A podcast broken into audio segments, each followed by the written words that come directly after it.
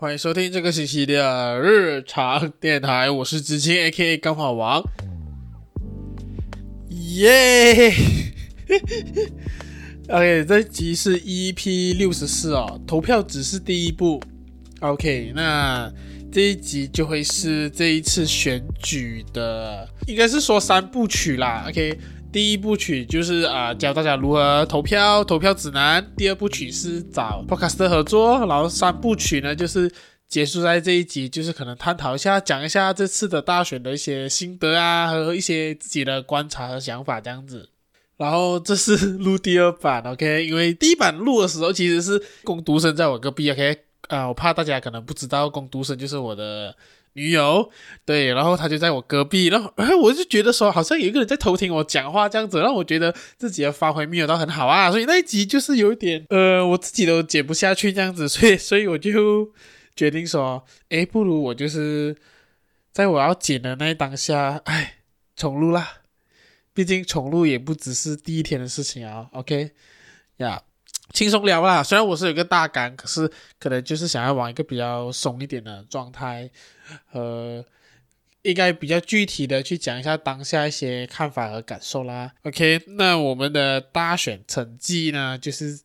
就是在安华成为首相了之后呢，呃，算是算是告一个段落啦，我可以这样子讲。对，因为接下来其实还有很多问题要处理啊，要组内阁啊。财政预算案啊，迷你财政预算案啊，新人动议这样子，这些大大小小的事情都是在挑战着安华的领导，安华的政治手腕啊，怎样子去呃去达到一个平衡啊，和解决这些难题啊。那我可以说是普遍上大家都没有很看好安华这一次的这个主政的这个东西啊，因为。呃，涉及的人太多了，毕竟现在他并不是说希望联盟他赢下整个政权嘛，他只有八十二席，他需要加上呃 GPS、GIS，还有 BN，还有瓦利山，还有独立人士等等的支持，才成立了这个他对外声称有一百四十八席的一个稳定政府，叫做团结政府。可是 BM 的国政的那个支持又不是铁板一块哦，然后 BM 就是我们一直在抗拒和对。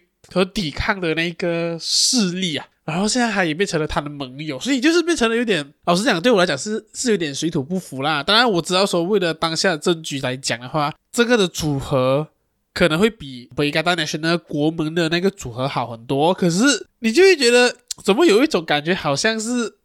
呃，我真的很想当首相啊！我不管，我就是想要当首相的感觉啊。我们啊，巡视议会到他。就是已经啊宣誓过后了，啊，还有到他现在在努力在组内阁这件事情上，我觉得说，诶，是怎么有点怪怪呢？OK，所以我这是我目前的一些想法啦。虽然说我在录制的当下内阁还没有组出来，也听说还应该不会那么快会有，可是我觉得啊，感觉就是这几个礼拜好像都在空转啊，因为有在我有在追新闻嘛，我追新闻追了快两个礼拜多。有没有进展呢？有没有进展呢？好像都不太有啊。那我们来讲讲这一次的大选的那个结果啦。OK，我真的是很意外，因为那时候我看开票看到四点多都没有结果。那时候四点多的时候还看到啊西蒙出来开记者会哦，然后安华讲说，诶，他们得到 majority 然后他们会组建政府。可是，在那之前哦，慕尤丁已经出来。就是开记者会了嘛？当那个那一场慕尤丁的记者会是很开心、很欢乐的，就是说，哎，yes，yes，，我们赢啊，我们就是可以成为政府，我们得到很多支持，我们够数啊。然后安华出来记者会是，他们是没有很开心的，他们是很就是很沉稳，然后很认真、很沉重跟你说，我们够数。对面就是慕尤丁，他们是错的，因为我们这边真的够。所以就是你，你懂，就是你身为一个政治长期。参与观察的人啊，就像我这样子的人来讲的话，已经听了很多次安华讲他有 numbers 啊，他有够数啊，他得到支持啊。OK，稍微和大家科普一下，如果你在国会下议院，你想要执政的话呢，你至少要在两百二十二个议席当中得到一百一十二个。OK，这个就是简单多数啦，就是超过一半一点点。OK，至少啊，当然你越多的话，你超过三分之二的话更稳固哦。当超过一半以上的国会议员支持你的话，那基本上你可以成为首相啦，然后你也可以组建政府、组建内阁这样子。对，所以大家都在抢这个一二啦，因为其实那天开票，大家相信也知道说，其实完全不够。西蒙才八十二，然后国盟那边加起来就有七十三，然后剩下国阵有三十，GPS 沙啊、那沙拉瓦的阵线联盟有二十三，GIS 沙巴的人民阵线有五还是六，忘记了，然后剩下剩下三个是独立人士，还有一个小党嘛，所以。哦，还有另外一个是山山西是瓦利山队，所以就是很散嘛。所以那时候五天大家都在抢，都在争的，就是谁可以支持我。安华也在找，慕尤丁也在找。虽然说慕尤丁好像找的比较快啦，可是最终就是结果并没有往他那个方向去。对，然后开票后就是大家都在疯狂嘲讽，就是说啊，马来西亚变回教国啦，然后我们要割包皮啦，然后新年要穿那个呃回教的衣服啊这些东西。虽然我那时候。呃，我也是，就是当下的情绪上来的时候，就想要开一些很干的玩笑，也是有讲说，哦，我有担心我明天的包皮会不见哦。可是过后想想一下，然后跟工读生讨论的时候，觉得说，哎，工读生蛮不喜欢人家讲这些东西的，就是很无谓啊。然后我觉得说，哎，身为一个内容创作者，我自己也发这样子的 story 的话，也不太好。然后，然后过后我就把它删掉，这样子。那我自己觉得确实啦，因为其实这个东西对于。当下政局的发展并没有太多的帮助，只是一种情绪上的宣泄，然后而且也很无谓，因为你分分钟可能就是让民族啊、种族之间的那个冲突、呃不解更加严重这样子，所以我就觉得好了，就是我自己也有失误在这个这个地方这样子啊。之后网络上大家都在疯狂吵说，哇，第一名也不能成为冠军啊，那变成二三四五加在一起成为冠军，我觉得这也是一个很智障、很蠢的那个想法和说法。那时候我还为了这件事情，特地在脸书上写了一大串东西啊。哦，那一段大概讲的就是说，哎，很多人在嘲嘲讽说，哎，哇，周末可以这样子啊？哎，这个。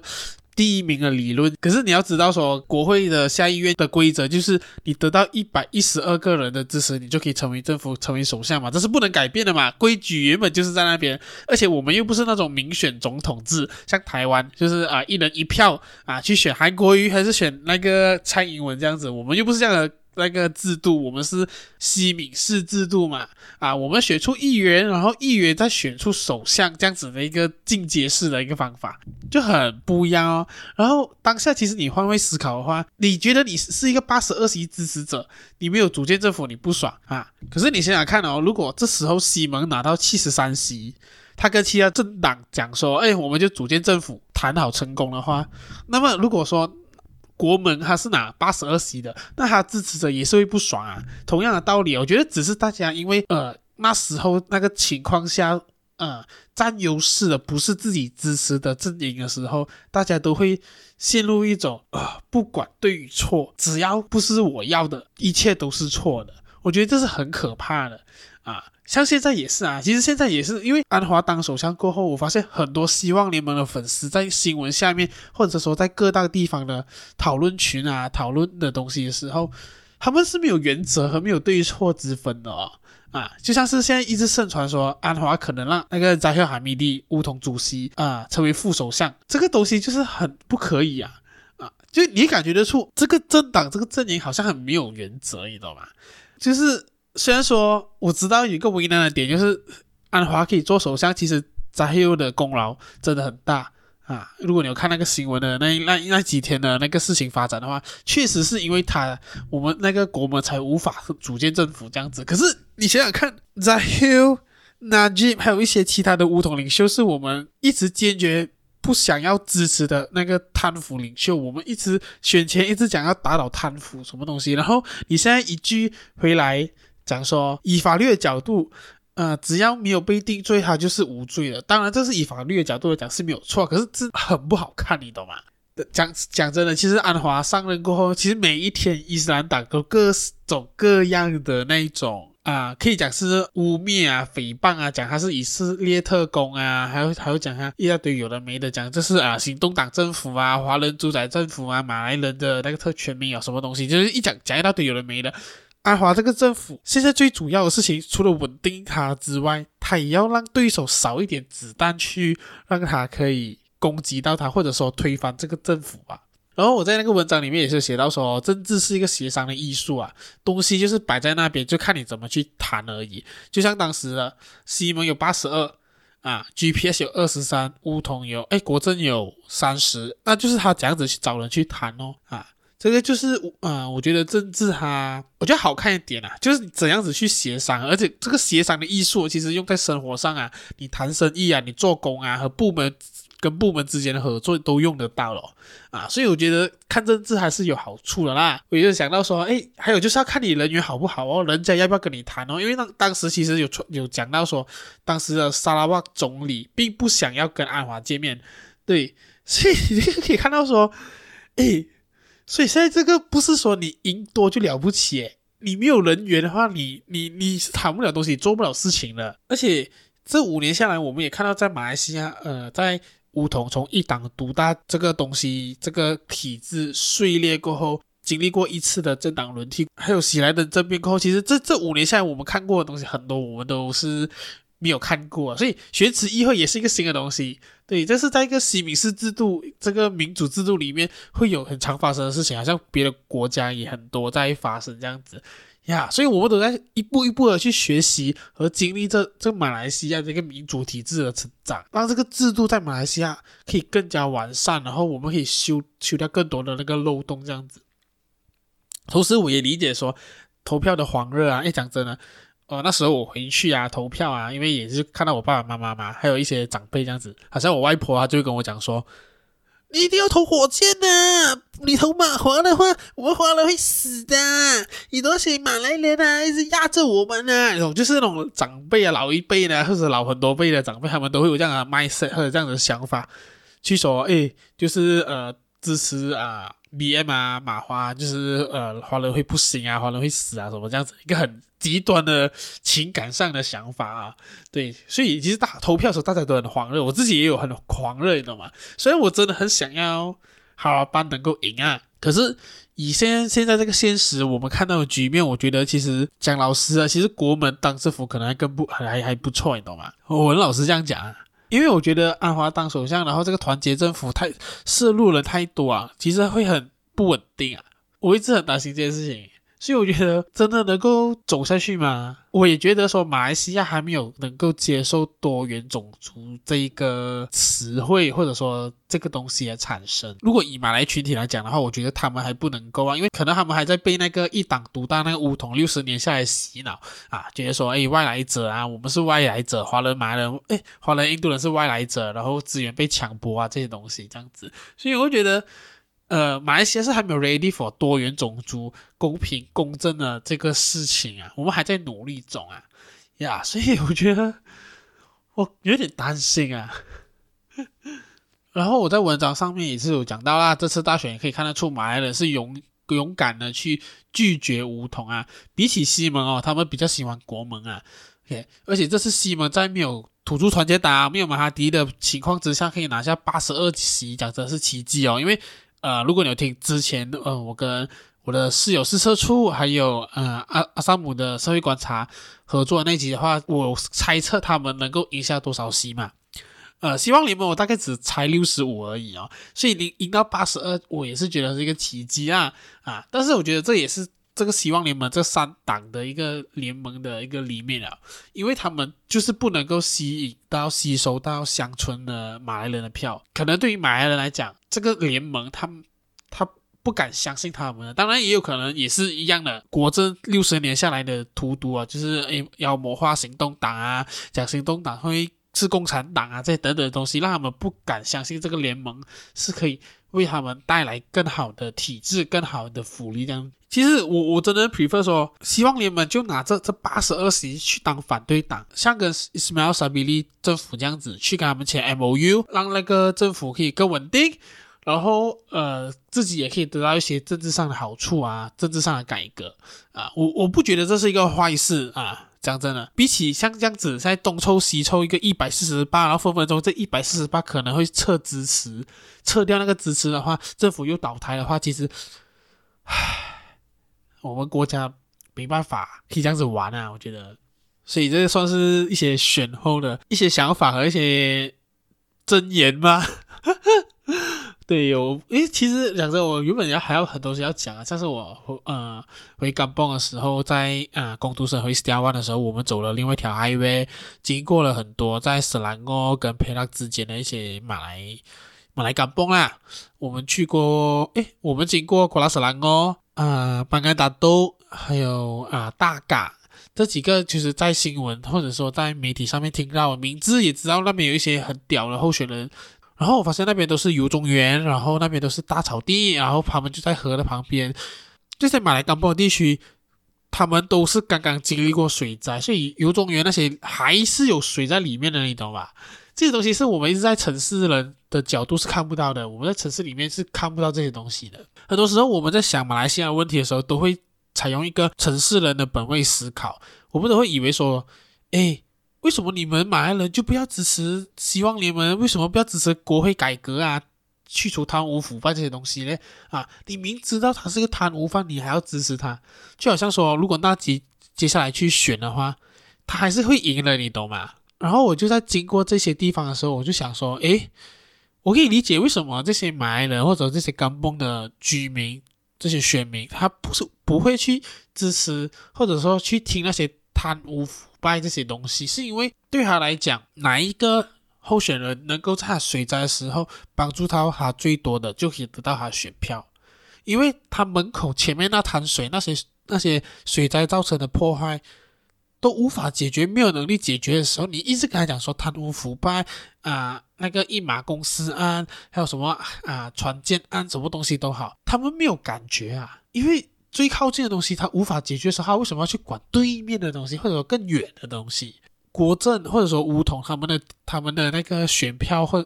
的方法得到的方法，就会像是呃绑庄脚的那个模式啊，就是他会顾他们那个选区的票，那边有人长期在在地服务，当当地的居民、当地的选民也知道说，诶，这个人是有在帮他们做东西啊，不管喜事白事都会出现，都会帮忙这样子，对。他们觉得这个就是服务，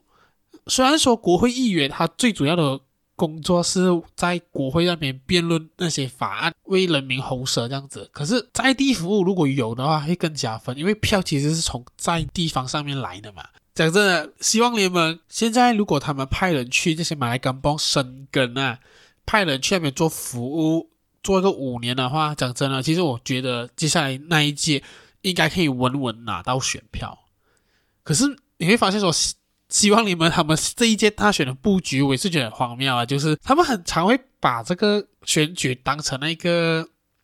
下棋啊。这边布局，那边布局，这边摆正，那边摆正。但是我觉得，当然这个东西是政治上有一定的考量，我我可以认同，可以理解。可是可以执政，还有还有你的那个政治布局中间，还有一个很大的因素，就是人的魅力、人的人品，还有人的服务，这些东西才是最大的关键啊！因为看到太多这种派兵遣将啊，为了什么？为了呃。大局啊，所以就要下去啊，哪里打，这些东西有的没的，就让我觉得说，看你是把我人民当那个什么东西，就是随时要舍弃，要选票就来找我们，然后呃，觉得我们是安全安全区，你就不管我们吗？这种也是让我觉得很感冒的一个东西啦。但是我觉得这次大选有看到很多一些不一样的观点，就是啊，像例如呃，公正党的前副主席蔡天强。他就是为了自己的理念，然后就是脱党出来自己选嘛，独立人士。那时候我看了他的那个访问是的时候，我我是觉得蛮敬佩这个呃改革先驱的啦，因为我也之前有看买过他的那个《自由加隐形》，就是他在坐牢时候写的一个书本，讲述他在坐牢时候遇到的问题，还有一些改革上的一些想法和意见。所以这次他为了捍卫他的选区，他的席位，他就是脱党选，还得了四千多票，我真的是觉得很帅啊！因为他他在讲的东西已经是超乎现在人民在关注的。他觉得说我们已经经历过一次的那个政党轮替，所以这个时候我们不该就是选党不选人，而是我们要进入的就是选人不选党，就是这个人是不是能够为这个地方真的做到服务，我们才投票给他。我自己的观察是。因为好像说有些地方有些政党他们派的人其实是很很有问题的，像我的选区的行动党的那个国会议员，我就觉得好像不是很行。可是因为我们那个选区其实蛮多华人啊，基本上他华华人票也拿得到，因为大家都讲说选党不选人嘛，所以因为大家有这个选党不选人的这个情绪，造成了其实那些政党会觉得说我派谁都好，我都可以赢，我干嘛要严格的去筛选说，诶，我的候选人是不是有资格？是不是好的人呢？所以这个就是我觉得蔡天强他已经走到了马来西亚民主的下一阶段、下一步，他真的是一个先驱啊！我真的觉得啊，他在谈论的是现在马来西亚人还没有在 care 的东西。虽然说选党不选人这个东西，我们也谈了很久啊，我自己也纠结了很久。我的第一票，我这一次第一次投票，我的票是要投给马华的呢，还是投给哈尔班哦？可是当我进去要投票投投票站的时候，干了！我直接就是在哈拉巴上面打叉，所以我还是不爽的一个国会议员啊。蔡天强真的是很 respect 哦。然后另外一个独立人士叫做李伟康，他上阵的是啊、KL 的那个是布爹选区哦，那边也是、呃、行动党的强区啊。啊，基本上是不会被撼动的。原本我也是不看好他的，啊，就是出来选啊，因为，呃，我会觉得说，干你就是一个炮灰啊，啊，你根本不会赢啊，你还想你想说要成为别人的一个新的选。但过后我听了他在社畜那边的访问，然后还有就是他的一些，呃，可能政见的宣传啊，啊，因为我有在关注他的 Facebook 这样子，因为发现说其实。他知道自己不赢，但是他还是努力的去拿到自己的票，他要成为别人的新那个一个选择，然后他也去质问了现在那个行动党的那个议员的一些问题，就像是他在那边已经赢了二十多年，可是他不是这个选区的选民，哇哦，也太离谱了吧！你没有住在这里，你没有在那边生活，你真真的知道说这个选区的选民需要什么东西吗？这是这是一个很好的点，我们去重新去审视。所以我觉得这两个独立人士真的很 respect 啊，然后还有另外一些比较怪的独立人士啊，像什么多高兰啊，还有财神爷啊，这些都是因为不爽某个政党而出来选举。我觉得这也是一个很棒的表现，就是当你有那个能力啊，因为选举真的是太贵啊，所以不是每个人都可以参加的。OK，尤其是独立人士，因为你单单要报名的时候就要给一万块，如果没有错，一万块的那个安规金哦。如果你拿不到你选区十 percent 的票，安贵金是会被没收的呀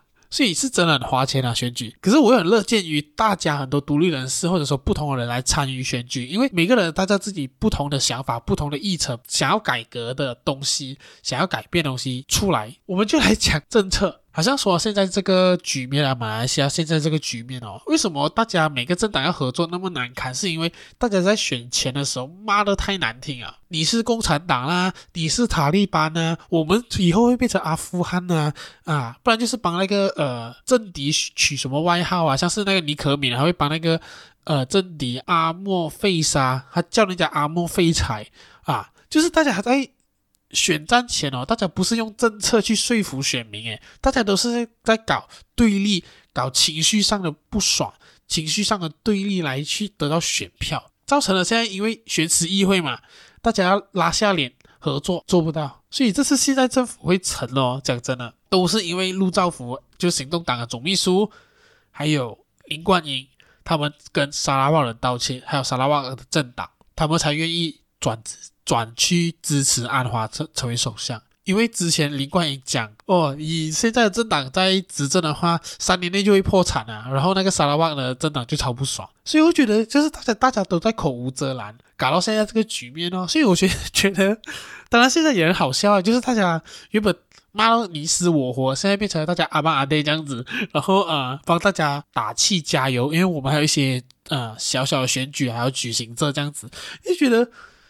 看，你们一开始就讲政策不就好了？我们看政策，就像以前的话，我曾经会觉得邱光耀或者说尼可米是一个很屌的人啊。啊，在二零一三年的时候，我真的觉得他们很屌啊！哇，这口才很好哦，很会讲哦，讲的听了很开心哦。可是到了现在啊。我我可我不根本不想听尼可敏跟邱光耀讲的东西，因为我真的觉得太烦了，根本没有重点，而且你根本讲不出政策，你都在讲段子啊啊，都在辱骂对手啊，这样我们的民主就没有的进步。哇，这情绪激动起来有点 有点有点难呃平复啊。对，所以我觉得投票才是真的是第一步而已啦，接下来就是我们要去监督这个政府是怎样子运作的。呃，不能因为说是你支持的联盟上台做政府过后，我们就要盲目支持。我觉得有有一个观点很不错，就是不管谁做政府，我支持我反对的阵营都好，只要他做政府，人民就是他的反对党。可是我觉得马来西亚要走到那一步真的很远啊，慢慢来，OK，我们就是一步一步的去监督政府，因为当你过度信任政府、过度信任政治人物的时候，把权力都交给他们的时候，权力过大，人就会贪心，然后就会有滥权啊、贪污的事情发生。哇，好多需要谈的这些东西，哇，不知不觉讲了很多。陆陆续续啊，如果之后呃，可能有什么有趣的课题，我觉得可以聊课题，我应该也会做成 podcast 和大家聊啊。因为我是知道说大家也不是每天都在看政治嘛。OK，那这一集可能会有点乱啊，因为就是比较多是呃很直接的去讲一些我的看法和想法，也没有太多的排序这样子，因为我觉得。不想太闷啊！我不想有太闷的感觉。OK，好，那如果说你喜欢这一集的话呢，欢迎就是分享给你的朋友啦，或者说你听了这一集过后，你觉得我讲的东西有什么不对的，你想要反驳的话，欢迎留言或者说私讯给我。啊、呃，我的 Instagram 就是 daily underscore podcast 九七。好，如果你想要听我其他集数的话，也可以去 Spotify、Apple Podcast、Google Podcast、透过 FM 去聆听啦。然后应该就是这样子吧。我们下一集见，拜拜。